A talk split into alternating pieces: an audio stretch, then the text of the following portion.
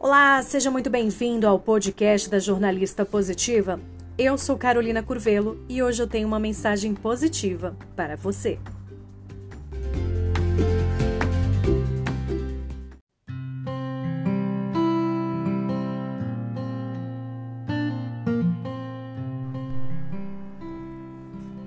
Tempo de florir.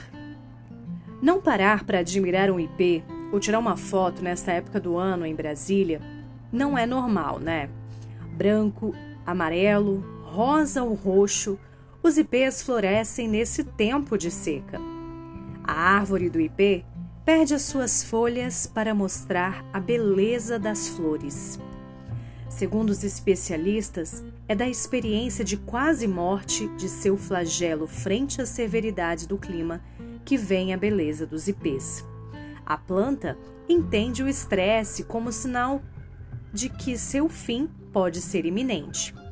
E, como resposta, busca produzir o máximo de sementes para deixar descendentes. Você sabia que o ipê é árvore símbolo do Brasil? Pois é, ela é uma árvore que demora em média quatro anos para florir. Cresce devagar e pode chegar a 30 metros de altura, mas a maioria tem de 7 a 15 metros de altura. É do gênero tabebuia, palavra tupi que significa árvore de casca grossa. As espécies mais conhecidas são o ipê amarelo, também chamado de pau d'arco, frequente em Minas Gerais, Espírito Santo, Rio de Janeiro, São Paulo e Paraná. O ipê roxo, de flores cor-de-rosa, comum nas regiões Centro-Oeste, Sudeste e Sul, e o ipê branco, que se encontra muito no Rio de Janeiro e em Minas Gerais.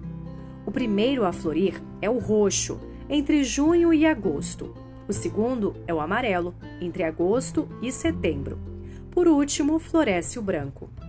Em meio às adversidades, floresça como os ipês.